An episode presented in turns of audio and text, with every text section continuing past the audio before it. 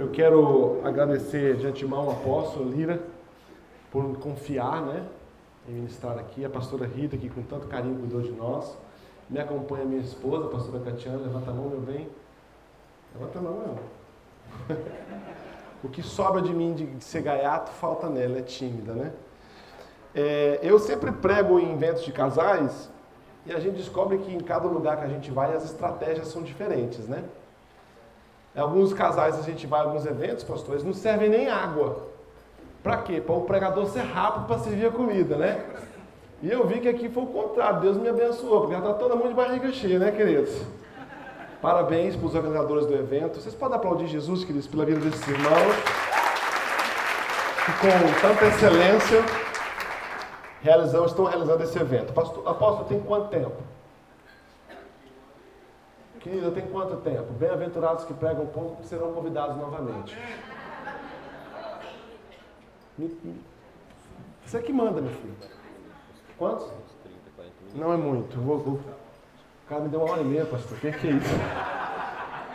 Acho que, eles foram, acho que eles foram buscar o cozinheiro, viu, gente? Queridos, eu gosto muito de falar para casais. Deus tem me dado esse privilégio. Será que eu consigo uma cadeira, meu filho? Só para eu pôr meu iPad assim, uma cadeira?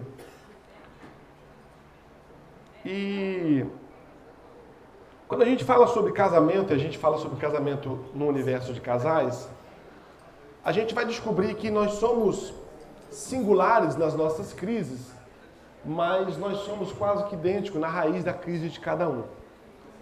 Não há um aqui dentro que não tenha vivido que não esteja vivendo ou que não vai viver em algum momento. Ah, tem dois casais de namorado. Esse você pode levar lá para fora, amarra num tronco, um de um lado, um do outro, né? E a gente descobre que a crise faz parte do processo de, de construção, de se fazer casal. Quando a gente fala sobre o casamento em si, a gente descobre que o casamento é uma das experiências com a maior potencialidade de sucesso. Porque o casamento não é um projeto que ele parte a partir de nós. O casamento é um projeto que a sua origem é o próprio Deus. Quando a gente entra nessa concepção que Deus planejou o casamento para o homem, a gente descobre que quando a gente entra no casamento, a nossa possibilidade de dar certo é muito potencializada, porque ele é um projeto do coração do próprio Deus. Mas mesmo a despeito dessa realidade, quando a gente olha para os dados, por exemplo, do IBGE, a gente vai descobrir que no Brasil, para vocês terem uma ideia, enquanto o casamento aumentou 20% nos últimos três anos, o divórcio aumentou quase 400%. Isso nos leva a entender que o problema não é casar, o problema é permanecer casado. Nessa primícia, a gente descobre que o casamento é o único processo de ser que vai na contramão de todo o processo normal de construir um ser. Por exemplo, eu tenho algum professor aqui essa noite? Tem? Levante a mão, gente. Não tenha vergonha, querida. É assim mesmo. Eu tenho algum advogado aqui essa noite? Quase. Eu tenho algum uh, administrador de empresas, empresário? Ok.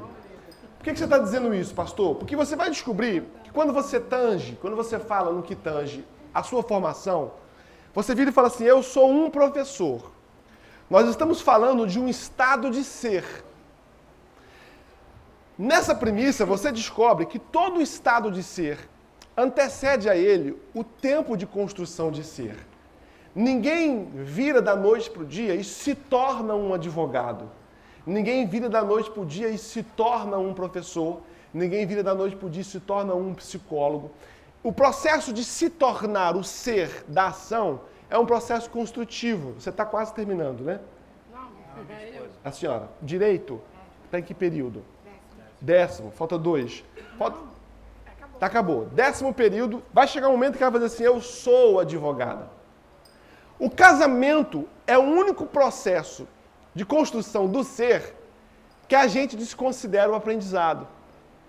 Então, de repente, a gente pega dois seres humanos que são solteiros, passamos ele de frente de um pastor, de frente de um juiz, de frente de um padre, de frente do que quer que seja. Ele sai dali e fala assim: Eu sou um homem casado. Não, você não é um homem casado. você vai descobrir que você vai precisar aprender a se tornar um homem casado, porque ser um homem casado é o estado de ser. E nenhum homem muda o seu estado de ser, senão no processo construtivo da troca da mente, da mentalidade, da inserção de novos princípios, novos valores, da troca, da substituição do conhecimento. De repente a gente pega um cidadão que ele é solteiro há vinte e tantos anos, a mentalidade dele é de solteiro, o comportamento dele é de solteiro, a forma com que ele conduz as finanças é de solteiro. Eu junto ele com uma mulher, ele passa na frente de um padre, de um pastor, sai lá na frente e fala, sou casado. Aí vai descobrir que ele não é. Que ele é, na sua essência, um ser humano de mentalidade solteira. Nesse momento, a gente vive as maiores crises. Por quê? Porque a gente quer construir qualquer estado de ser mas a gente não entende que o casamento é um processo de construção do ser. Nesse processo, a gente descobre que a primeira coisa que a gente abre mão é do direito de ser construído e de construir. Por quê? Porque no casamento eu me construo a partir do outro e o outro se constrói a partir de mim. Para me construir a partir do outro, eu vou descobrir que na medida em que eu me construo a partir do outro, é inevitável a minha desconstrução. Todo mundo está me entendendo, irmão? Sim. Eu paro ou continuo? Continua. É necessária a minha desconstrução. Nesse instante, a gente descobre que a gênese do nosso casamento começa na vertente errada. Por quê? Porque nós casamos imaginando que o nosso compromisso é para a vida.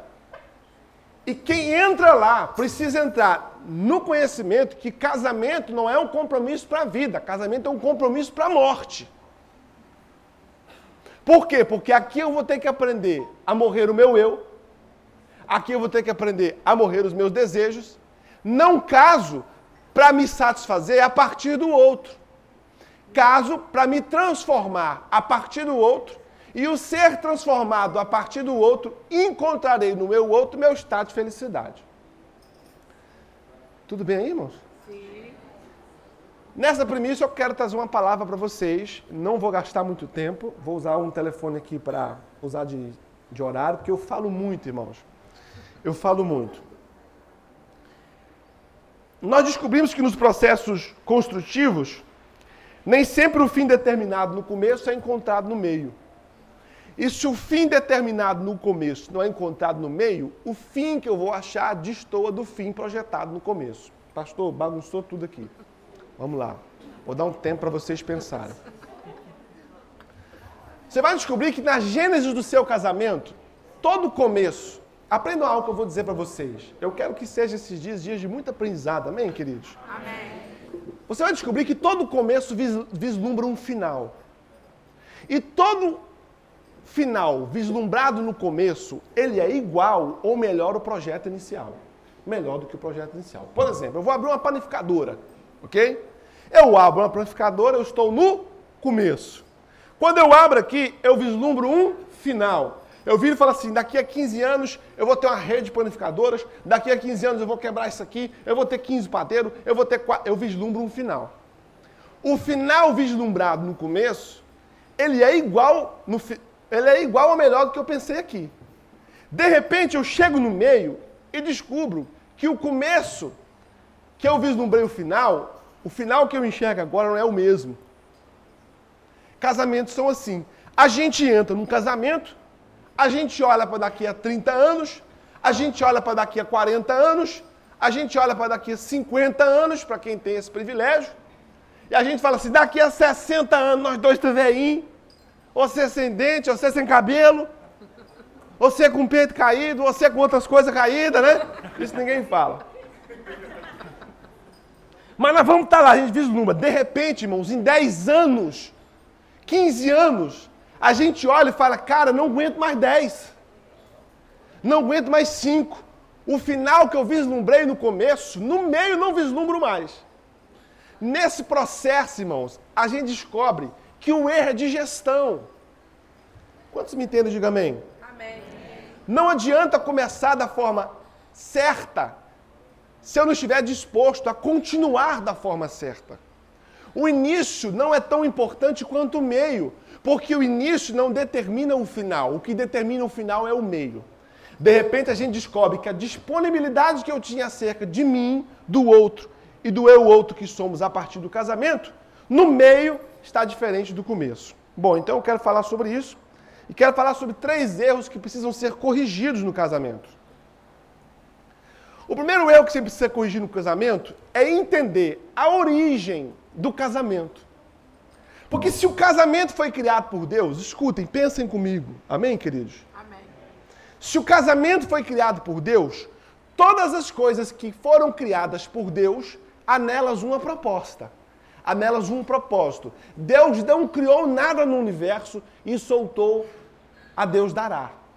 Tudo que Deus criou, Deus criou para um propósito, para uma proposta. Quando a gente olha esse texto, a gente descobre que a proposta do casamento, segundo Gênesis 2,18, é assim: Disse o Senhor Deus. Quem disse? Deus. Pronto, nós vamos descobrir que o casamento não foi uma opção criada pelo próprio homem, foi uma solução criada pelo próprio Deus para um problema existente no homem. Vamos de novo. Casamento não foi uma opção criada pelo homem. Casamento foi uma solução criada por Deus para um problema que o próprio homem tinha. E Deus vira e fala assim, no livro de Gênesis, capítulo 2, versículo 18: Não é bom que o homem esteja só. Pronto. É possível? Sim. Mas é bom? Não. O projeto inicial da criação do homem, a gente percebe que havia no coração de Deus um plano perfeito para o homem, para que o homem fosse, na sua complexidade, satisfeito, pronto, realizado, como aquilo que nos espera no céu. E Deus vira para o homem e fala assim: olha, o homem tem um problema. Qual que é o problema do homem? Um problema chamado solidão. Não há bondade no que ele vive estando só. É possível que ele esteja só, mas não é bom. Como não é bom, Deus resolve um problema mal que o homem vivia, que era a solidão. Então, o casamento, na sua gênesis, a função dele é livrar o homem da solidão. Quantos me entendem? Diga amém, irmãos. Amém. Irmão, vocês estão olhando para mim com cara de lá. Tá tudo ok aí? O som tá chegando? O que, que a gente precisa para arrumar uma água enquanto a gente prega aqui no Espírito Santo?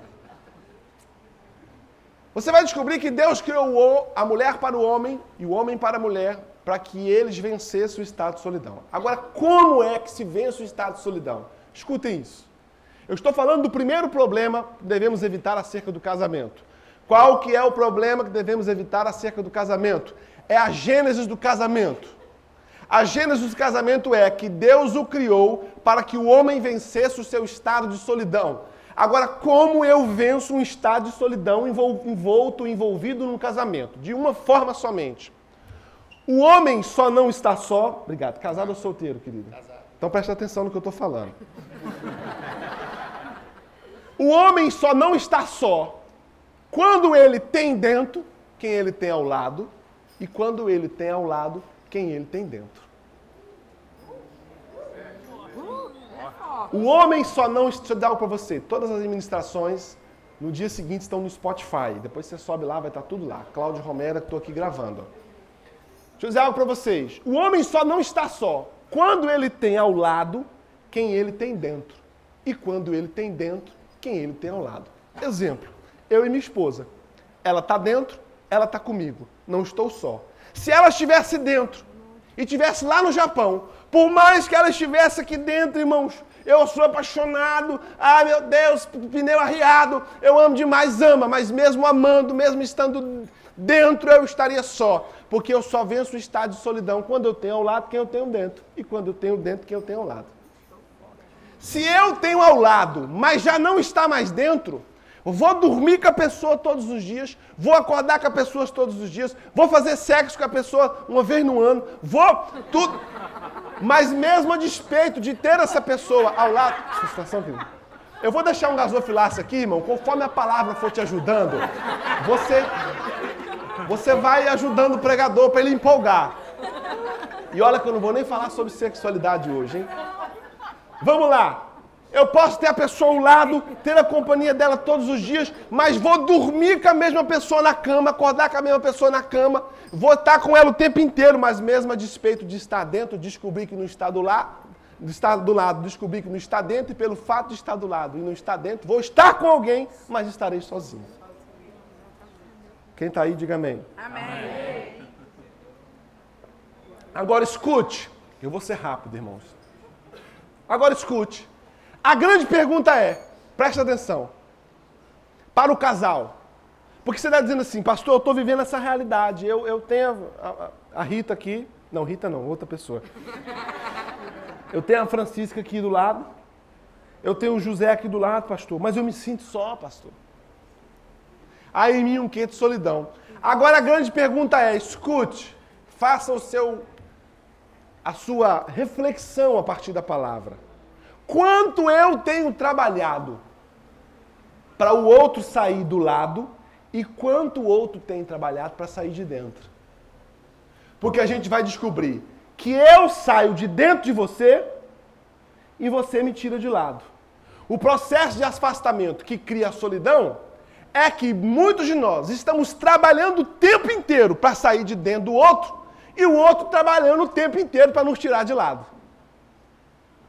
Quando esse processo devia ser em razão e proporção inversa, eu tenho que trabalhar a vida inteira para te ter do lado. Eu tenho que forçar você a estar comigo. Eu tenho que fazer todas as coisas para que você esteja do meu lado. Em contrapartida, você faça de tudo para não sair de dentro. Porque se você trabalhar para estar aqui dentro e eu trabalhar para te ter do lado, nós nunca estaremos em solidão. Por isso falamos que o casamento é um processo de construção a quatro mãos. Eu preciso ter contigo um compromisso de trabalhar a vida inteira para sempre estar aí dentro e você vai trabalhar a vida inteira para eu sempre estar do lado e vice-versa. Nesse nesse poderoso nesse poderoso instrumento de Deus, que é eu trabalhar para estar dentro e o outro trabalhar para me ter do lado, eu nunca terei solidão, porque terei prazer em estar do seu lado, e estando ao seu lado, estando dentro, você terá prazer em me ter também. Posso ouvir um glória a Deus, queridos? Glória a Deus! Muitos de nós fazemos o caminho inverso. A mulher trabalha para sair de dentro e o homem trabalha para tirar do lado. A companhia do outro já não é mais agradável, e o eu outro já não é mais agradável em mim. E de repente que nós criamos distâncias tão longas, tão longas, tão longas, tão longas, que a reversão disso se torna, em alguns casos, quase impossível. Por quê? Porque ter o outro dentro parte do princípio de não ser mais a fonte da minha realização, mas a fonte do meu sofrimento. Por quê? Porque o outro dentro de mim só me fez mal. Pior do que isso, a gente descobre que quando o outro saiu de dentro, ele deixou em mim o pior que ele tinha e levou o meu melhor. Aí há seres humanos que, mesmo a despeito da fé que professam, mesmo a despeito daquilo que creem, quando olha para o outro, fala assim: Cara, você quando saiu de dentro, você deixou o seu pior em mim e levou o meu melhor contigo. Não há razão nem motivo para eu permitir que você volte. E aí, irmãos, é só um bom trabalho do Espírito Santo e uma boa consciência. Eu pergunto para você nessa noite, se você pudesse tomar o microfone das minhas mãos e ser sincero consigo mesmo. Porque o problema de palavra de casal, irmão, é que a gente é, é um transferidor. Quando o pastor vira e fala assim: Ah, mas a mulher não dá para você. Tá vendo? Tá vendo? Tem que fazer sexo. Ah, mas o marido não dá dinheiro para você. Tá, a gente sempre transfere, a gente nunca abraça a palavra como se para nós. A gente sempre empurra a palavra como se para o outro. Então seja maduro nessa noite. O ponto de olhar para si mesmo e dizer, cara, quanto eu tenho trabalhado mesmo para tirar de perto minha mulher? Eu faço questão de andar com ela? Eu faço questão de ter ela comigo? Eu faço questão de ir no mercado ela fala assim, quer que eu vá, amor? Não, não precisa não. O outro faz questão de estar dentro, irmãos, de repente a gente vai se descobrir desconstruindo a aliança que foi feita lá atrás. Então, trabalhe sempre para ter o outro ao lado e trabalhe sempre para estar dentro. Posso ouvir o nome de vocês, queridos? Amém. Para ou continuo? Continua. Vou correr, tá? Posso. Segunda coisa, o casamento é mais existencial do que espiritual. Aí a gente vive uma crise igrejeira. Por que, que a gente vive uma crise igrejeira? Porque a gente passa a transferir para a espiritualidade aquilo que é fundamental, que a existencialidade tenha habilidade para resolver. Pastor, isso é heresia. Não é heresia, vou te provar na Bíblia. No livro de Marcos, capítulo 12, versículo 18 a 25, diz assim: Então os saduceus, que diziam que não há ressurreição, aproximaram-se dele, Jesus, e lhe perguntaram, dizendo: Mestre, Moisés nos escreve que se, só, se morrer um irmão de alguém e deixar a mulher e não deixar filhos, seu irmão toma a mulher por dele. E suscitaste descendência a seu irmão. Ora, havia sete irmãos. E o primeiro tomou a mulher e morreu sem deixar descendência. E o segundo também tomou e morreu. E nem deixou descendência. E o terceiro da mesma, da mesma forma, irmão, dá licença. Não é, tu é doido. A mulher matou três já, irmão. E tornaram-lhe os sete, irmão. Tu casava. Um cara desse é muito beijo. Já morreu três, mas tomou. Viúva negra. Sem, contudo, ter deixado descendência. Ainda pior, irmão, porque os caras casam e não deixou filho. Significa que eles não faziam o quê? Olha aí. Pra que casar com uma mulher dessa? Finalmente, depois de todo, morreu também a mulher. Graças a Deus por isso, amém, queridos? Esse irmão que riu alto aí, você vai lá para fora, por favor. Aí vem a pergunta, queridos. Na ressurreição, pois quando ressuscitarem, de qual desses será a mulher? Porque os sete tiveram com a mulher. E Jesus respondendo lhe disse: O céu é lugar de paz, de sossego, de harmonia, da gente viver feliz para sempre. Não tem casamento no céu. Está escrito aqui. Olha o que, é que ele fala. Estou inventando, não, irmãos. Jesus respondeu e disse: Porventura não errais vós em razão de saberes que as Escrituras nem o poder de Deus? Porquanto, quando ressuscitar dentre os mortos, nem casarão e nem se darão em casamento, mas serão como os anjos que estão no céu. Jesus falou: oh, deixa eu te falar uma coisa para vocês. Casamento não é um problema do céu. Casamento é um problema da terra. Resolve isso aí, não traga isso para o céu. É uma experiência existencial, não é uma experiência da eternidade. É uma experiência do homem quanto ser, da mulher quanto ser. Aí, queridos, nós espiritualizamos muito aquilo que parte do preceito é a existencialidade. Nesse quesito, quando a gente atravessa essa barreira e deixa de entender que o outro ser com quem eu moro é gente, é ser humano, não tem asa nas costas, não tem. Orela. Orela? Obrigado. Eu ia falar coroa. É pessoa que vem com o histórico. E eu, quando caso com ele, caso com ele, com a sua história, os seus complexos, os seus problemas, os seus defeitos, as suas virtudes, tudo aquilo que uma mulher carrega, tudo aquilo que um homem carrega. De repente eu jogo dentro de um casamento, um pastor me abençoa, eu viro, pronto, está resolvido. Não está. Não está. Você precisa dar ao outro o direito de ser gente e a partir da gente que ele vai ter o direito de ser, ser transformado a partir da gente que você resolve ser para ele. No caminho, a gente espiritualiza que o marido está com demônio, que a mulher está com satanás, que o marido não está orando. Irmãos, uma vez, uma irmã, pastor, marido está nervoso demais, marido está agitado demais, eu estou em jejum, em oração, e vigília, e sobe monte, desce monte, e tudo, e tá, o marido está agitado, o demônio está agindo na vida do marido e tal. Eu falei, mano, quanto tempo tem que você não namora? Uai, pastor. Sei não. Foi tudo falando com você para você. Para com o jejum, para, chega. Para coração. Para coração. Para parar. Coma. Vá com uma feijoada boa. Para você ficar forte.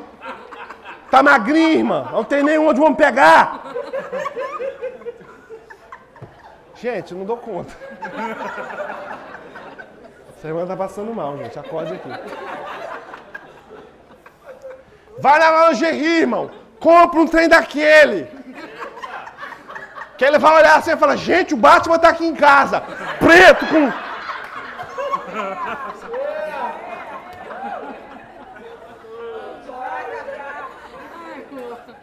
Espera o homem, mano. Põe os meninos pra casa da avó.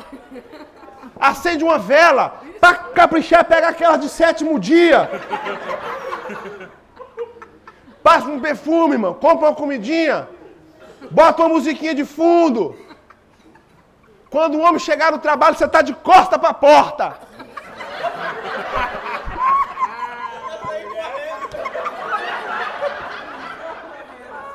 Olha, irmão, eu vou fingir que você não falou isso.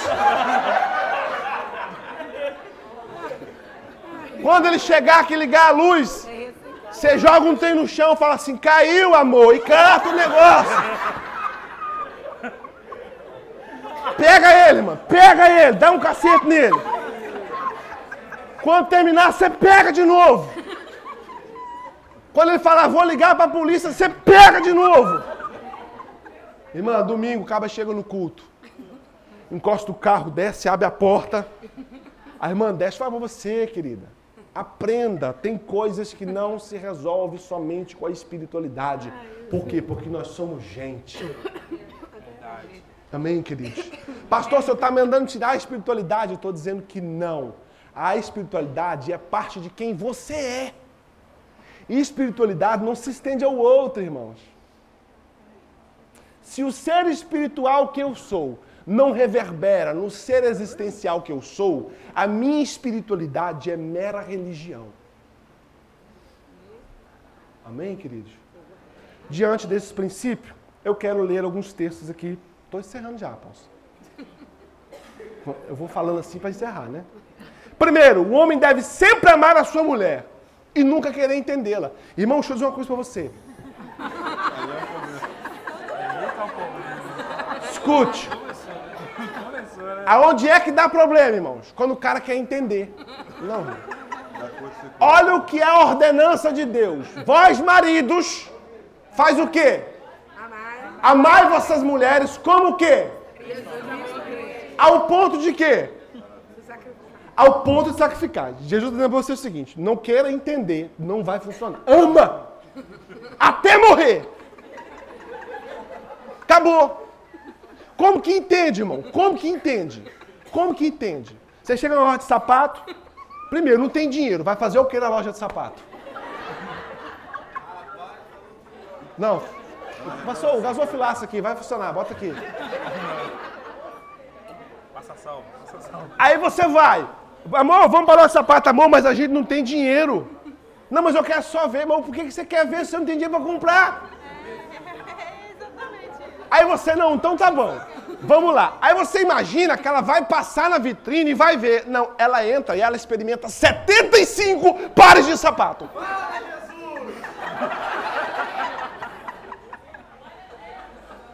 Irmão, se você for começar a entender, você vai ficar louco.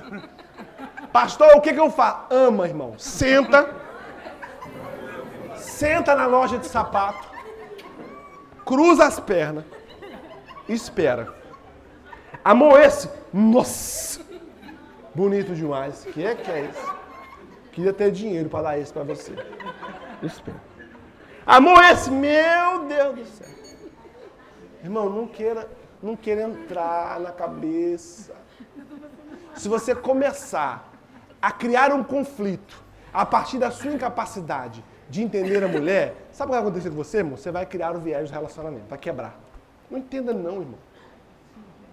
Irmão, elas, cabeça de mulher é diferente da cabeça do homem. Em contrapartida, a mulher deve sempre honrar o seu homem e amá-lo menos um pouco. Você vai descobrir que a, que a ordenança do amor, ela é diretiva ao homem. Por quê? Porque a mulher, ela transpira amor. Você não precisa dizer para a mulher, irmão, ela ama. Se ela pegar isso aqui, irmãos, ela ama, ela cuida, ela vê. E se morrer, ela chora. O amor não é uma ordenança para a mulher, por quê? Porque é parte do DNA dela. O amor é uma ordenança para o homem. Mas a mulher precisa criar o aspecto de honrar o marido. Por quê? Porque a ausência do teu amor não é um problema para ele, mas a ausência da sua honra é. A ausência de você colocar ele no lugar em que ele deve estar na sua vida, um lugar de honra, de fazer com que ele sinta quem ele é para você, não por meio do amor, mas por meio da honra. Bicho, para de ler minha pregação para estar aí na frente. Outra coisa, o casamento é um lugar onde uma das pessoas tem razão e a outra é o marido.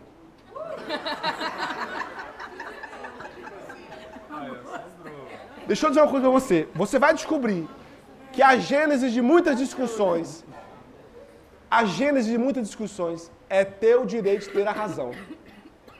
Em nome de ter a razão, a gente sai perdendo um ao outro. Isso vem com a maturidade, irmãos, com a escola chamada casamento. Num casamento, uma coisa que principalmente o marido deve abrir mão de ter é a razão, irmãos. Enquanto a gente briga para ter razão, a gente perde o outro. Há casais que estão debaixo de uma perspectiva de guerra constante. Por quê? Porque um quer ter razão em cima do outro. Esses dias, há um tempo atrás nos Estados Unidos, eu tive um comportamento do qual me envergonho, mas que a minha vergonha seja o teu aprendizado. Eu virei para a mulher e falei assim, ali, me passou na rua, falei assim, ali a, a viatura da, do policial que mora aqui. Ela falou, não é não. Eu falei, é, amor, não é não. É, amor, não é não. Aí eu voltei com o carro, ah, botei o farol na casa. É ou não é? Pronto. Aí, ó. Besteira. Irmão, ganhei o que com isso? Ganhei sete dias de lona.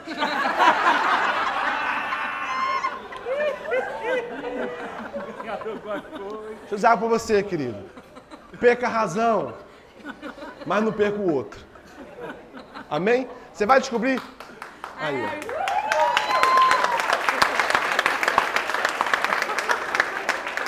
É o casalzinho novo. Casal de novo. Meu tempo já acabou, né, irmão? Vamos, vamos encerrar, vamos encerrar. A janta já está pronta? Já tá. Irmãos, esse povo aqui não é brincadeira, não. Escuta só, o casalzinho casou. Aí a mulher fez uma comidinha pro cara. Comidinha pro cara e tal. Aí sentou, ela botou a comidinha pro cara, o cara sentou, aí comeu, quando meteu a mão no feijão, hum, esse feijão tá salgado. Aí a mulher, não, não tá não. É, não, amor, tá salgado. Não tá salgado o feijão, Raimundo. Tem Raimundo aqui? Graças a Deus. Amor, o feijão tá salgado. Não tá salgado o feijão! Como que não tá salgado, rapaz? Come essa porcaria desse feijão você ver tá Não tá, vira a mesa. Blá, feijão, pra todo lado. Blá, blá, blá. Pouco dia de casado, o que, que a menina fez? Pra casa da mãe. Aí, pô, o que, que eu fiz e tal, meu Deus do céu. Aí foi lá, comprou um buquê de flor, né? E aquela coisa, serenata, amor, me perdoa tal. Aí botou a mulher dentro do carro, voltou quando chegou a moça. Você pensa que, que besteira, amor, a gente brigando por conta de um feijão salgado. Não estava salgado. Deixa eu dizer uma coisa para vocês, irmãos. Sejam maduros. Sejam maduros, irmãos. Porque, principalmente, eu, eu ia falar mais aqui, que a percepção, a forma em que a mulher vê, percebe e absorve é totalmente distinta da forma que, com, com que o homem faz. As mulheres veem, percebem e absorvem numa perspectiva totalmente distinta daquilo que os homens fazem. Por quê? Você vai descobrir que a mulher, ela é 100% emocional. Irmãos, escuta o que o pastor vai lhe ensinar. Mulher ela sente problema. Homem, ele vê o problema. Nessa concepção, o homem quer resolver o problema. A mulher quer sentir o problema, porque a partir daquilo que ela faz, com aquilo que ela sente, ela resolve. Exemplo, pastor, simples. Sua mulher te ligou. Qualquer semelhança é mera coincidência, que eu não conheço vocês. Amor, amor, amor, a máquina a máquina de lavar não está funcionando. O homem faz o quê? Pega o, o a agenda, Raimundo conserta máquina. Liga para ele. Você pensou em fazer o quê? O que, que sua mulher espera que você faça? O que, amor? A máquina? Meu Deus! Amor, não acredito! Quando que foi isso, amor? Amor, foi hoje de manhã. Eu fui ligar. Meu Deus, meu Deus!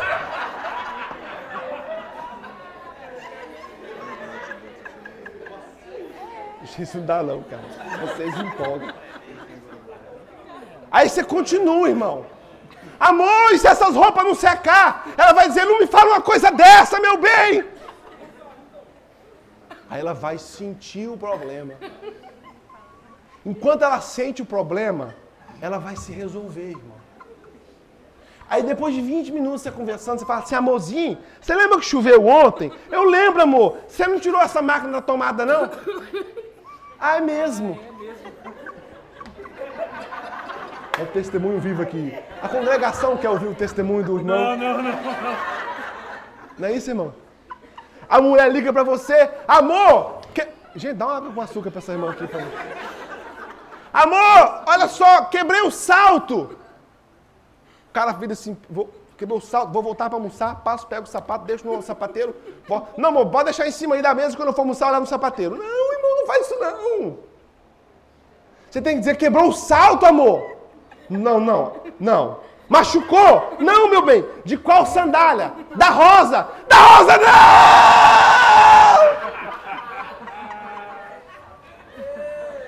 Pronto.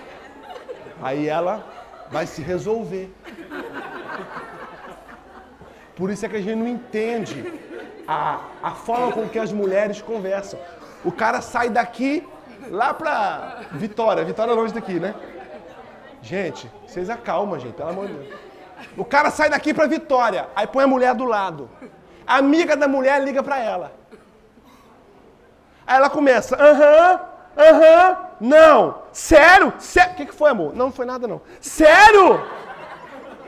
O cara tá aqui, né? Preocupado, o assunto esquentou aqui. Meu Deus! A mulher, meu Deus! O que, que foi, amor? Não foi nada.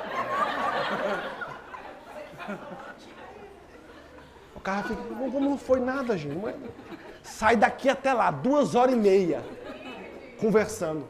A que tá aqui, tá só na interlocução. Aham, aham, é, não. Sério? Meu Deus, meu Deus, é, e tal. Você, gente, o que é que tá rolando, cara? O cara fica doido pra arrumar, pra resolver, o que é que foi?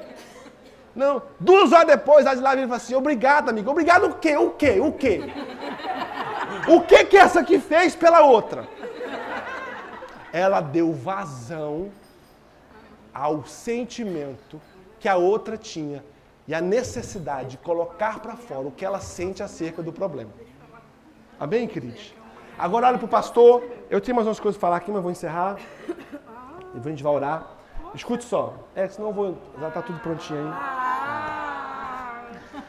Enquanto a partida, mulheres, homem resolve problema pensando. Por isso é que pescaria é coisa de homem. Olha aqui, ó. Olha para mim, olha para mim. Pensa só. Pensa numa, irmã, pensa numa cena dessa. Um homem.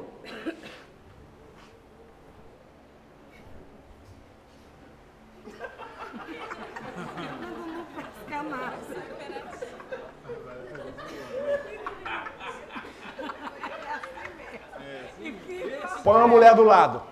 A mulher do lado. E acompanhado, filho. Aí bate lá. Nossa, quase você bate na terra. Aí o cara deixa. Aí tira. Aí joga de novo. Aí fala assim, amor, você já jogou ali. Mas... Esse modelo. Aí, o- De novo a isso, eu não percebi nada. aí o cara deixa cinco minutos dentro d'água. Ela vira e fala assim, amor, você tem certeza que nessa água tem peixe?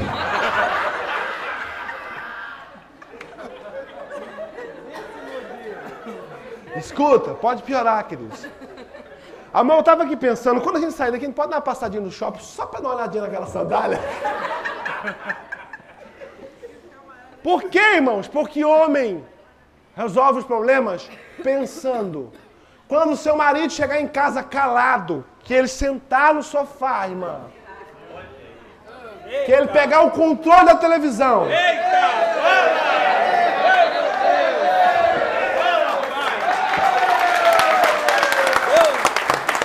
foi. Essa foi.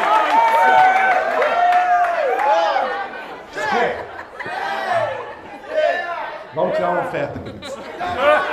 Escuta, quando ele chegar, irmão, que ele sentar, que ele cruzar as pernas, que ele começar. Não venha de lá e diga assim, amor, tá tudo bem? Ele vai dizer para você uma vez, tá tudo bem. Ali, irmão, ele tá, ó. Pega emprestado daqui, vende ali não sei o que, vê com a sogra, cobra o cheque, saca do cartão de crédito, vai no banco, faz um, um negócio não sei o que tal, empenhora o carro, não sei o que, não sei o que, e pá. Aí ele tá, não, deixa eu te falar, não vai, tem que, tem que baixar o preço do tijolo para comprar o cimento, não sei o que, não sei o que. Aí você chega, amor, você tem certeza que tá tudo bem?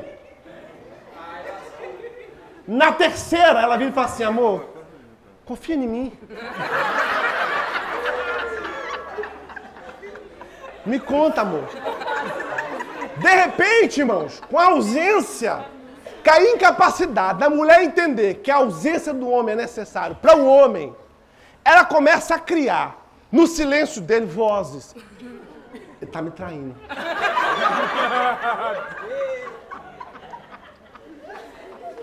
Certeza que ele está me traindo. Está muito estranho. Aí começa a ver o que não existe, começa a cheirar o cara. Que perfume é esse? Irmão, deixa eu falar pra você. O seu marido precisa do time dele. Ele vai entrar na caverna para resolver o problema. Quando ele resolver o problema, ele vai sair da caverna. Se por acaso você ficar na porta da caverna, amor, amor, amor. O que está acontecendo? Sei. Sabe o que vai acontecer com ele? Ele vai descobrir que o lugar aonde você está não é propício a resolver problema. Em todas as vezes que ele tiver problema, a primeira coisa que ele vai querer é a sua ausência. Irmãs, aprendam que homem age diferente de mulher. Nesse entendimento em que eu vivo entendendo que a diferença do outro, de mim, nos faz iguais, eu consigo conviver com a incapacidade de ser igual a você. E o ser que você é, eu quero ter comigo.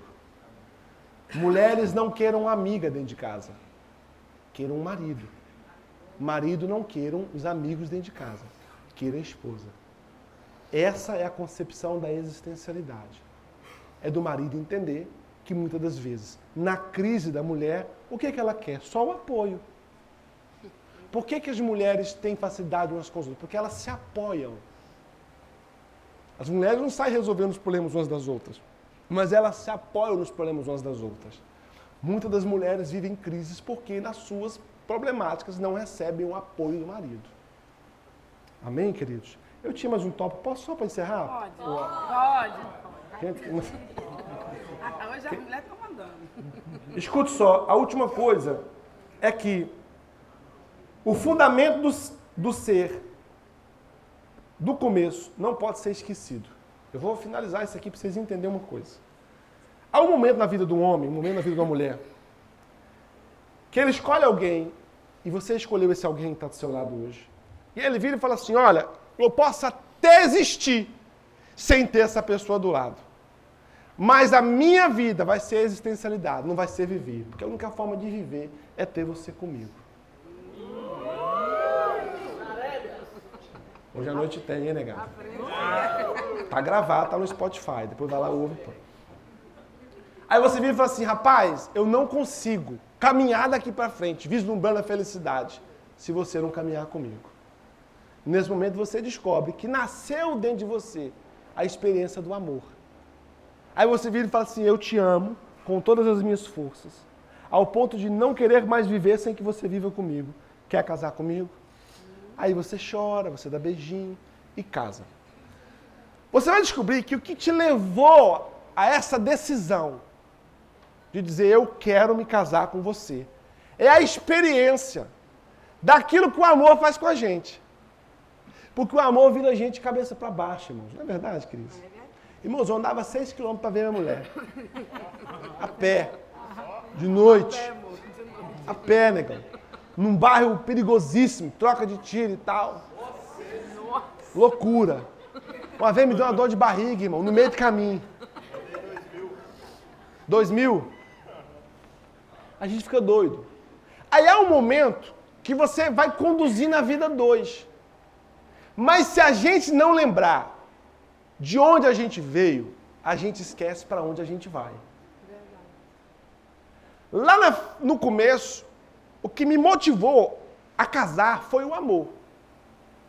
Alguns casais que chegam com um ano, com dois anos, com três anos, com dez anos e falam assim, cara, parece que eu não amo mais. É um erro que a gente tem. Por quê? Eu vou, eu vou, eu vou ensiná-los algo nessa, nessa noite, rapidão. Vou fazer uma pergunta para vocês. Opção A. Opção A. Presta atenção. O amor é fruto do relacionamento. Opção B. O relacionamento é fruto do amor. Quem vota na opção A? Quem vota na opção B? Cara, vocês não vão votar não? Peraí, ué. Repete. O amor é fruto do relacionamento. O relacionamento é fruto do amor. Opção A, quem vota? Opção B, quem vota? Quem não entendeu porcaria nenhuma vai votar. Certo. Escute só, irmãos. A concepção certa é a A. O amor é resultado de um relacionamento. Ok? Eu não viro para. Como é que você chama? Gleice. O Gleice. Eu não viro para Gleice e falo assim: Gleice, eu te amo. Por que não? Porque isso não é bíblico. A Bíblia fala que nós devemos amar o próximo como a nós mesmos. Por quê? Porque não há amor que nasça na distância. O amor nasce na proximidade no relacionamento. Mas eu vou começar a andar com Gleitos. Eu vou na casa de Gleitos, Gleitos vai na minha casa. Gleitos vai para pescar, me leva comigo. Gleitos faz um churrasco, me leva. E a gente faz um churrasco na minha casa, ele vai. E a gente vira amigo. E aí eu vou, a gente se relaciona. De repente eu descubro que eu estou amando o cara. É um irmão, se torna um irmão. Há amigos mais chegados que irmão. Por quê? Porque há amigos que nutrem uma relação e descobrimos que a crise é paredeira da irmandade. Em todo tempo um amigo. E na angústia ela para um irmão. Por quê? Porque o relacionamento é aquilo que faz com que o, casamento, o amor nasça. Por isso é que você vai descobrir que lá no começo, lá no começo, Oi, bem, oi, amor, comeu, comi, comeu o quê? Salada e ovo, ai que delícia! Queria estar tá aí para comer com você. Ah, meu bem, ah, que... Vou levar para você um ovinho. Leva um ovo de codorna, velho, irmão, podre, mas leva. Aí dá de noite, nove horas, amor, chegou, cheguei, tá bem, tá bem, como é que você tá? Como é que foi o dia? Ai, amor, a Terezinha, minha amiga, não sei o quê. 50 minutos no telefone. Tô mentindo, irmão? Não. Amor, desliga, amor. Não, amor, desliga você. Né? Gente, deixa eu terminar, gente. Amor, desliga. Não, desliga você. Desliga. Vamos fazer o seguinte, vamos contar até três, a gente desliga junto. Um, dois, três. Amor, sabia que você ia estar tá aí. ok? Aí escute só, irmãos, para encerrar. Olha só, só para vocês entenderem. Satanás trabalha contra o amor, mas de uma forma quase imperceptível. Não tentando contrapor o amor com ódio, mas minando as raízes do amor, o relacionamento. Por quê? Porque o amor nasce no relacionamento. Se eu quero destruir o amor, eu não ataco o amor, eu ataco o relacionamento. Aí nós vamos descobrir que o tempo que o outro tinha de mim, não mais.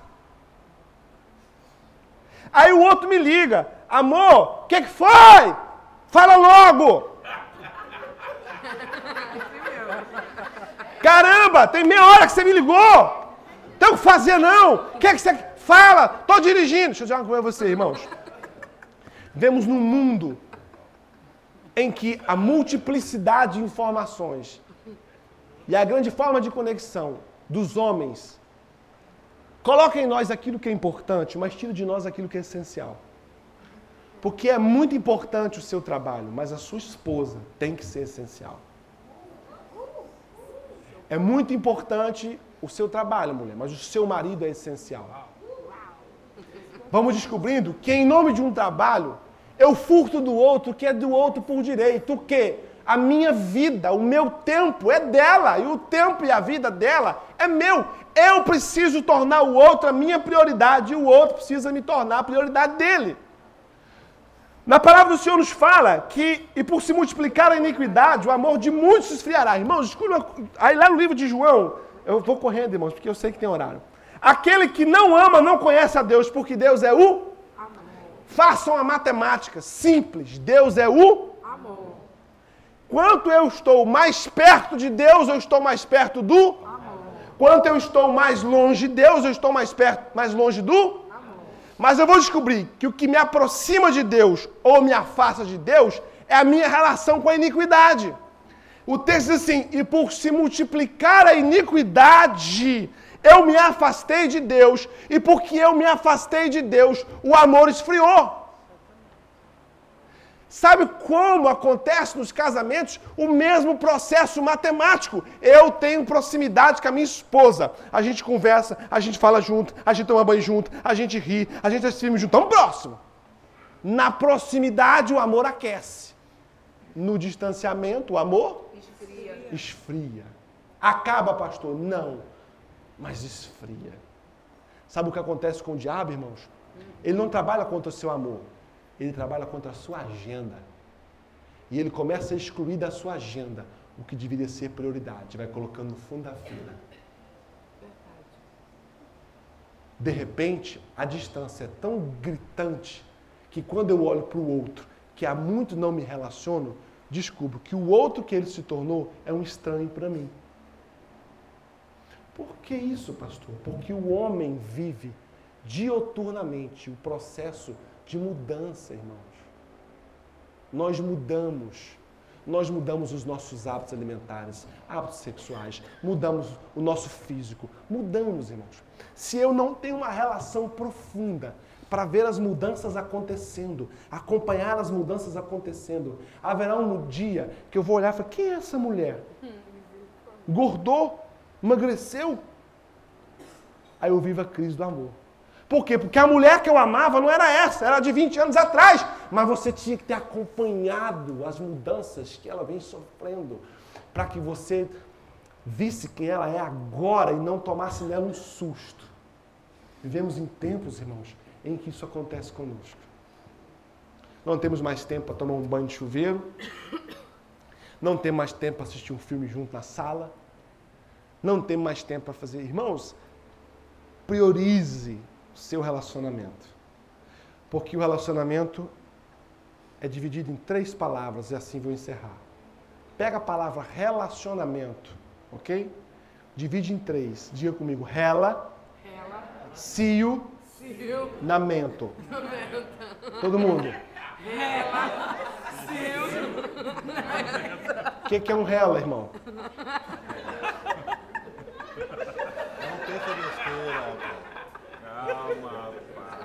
Tá todo mundo aqui esperando jantar para ir relar, né?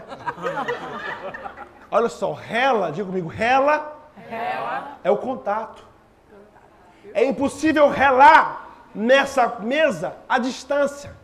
Então, todo rela existe minha proximidade. É o contato. O que é cio, queridos? Difícil, aposto. Esse moço aqui não dá, não dá jeito. O que, que é cio, queridos?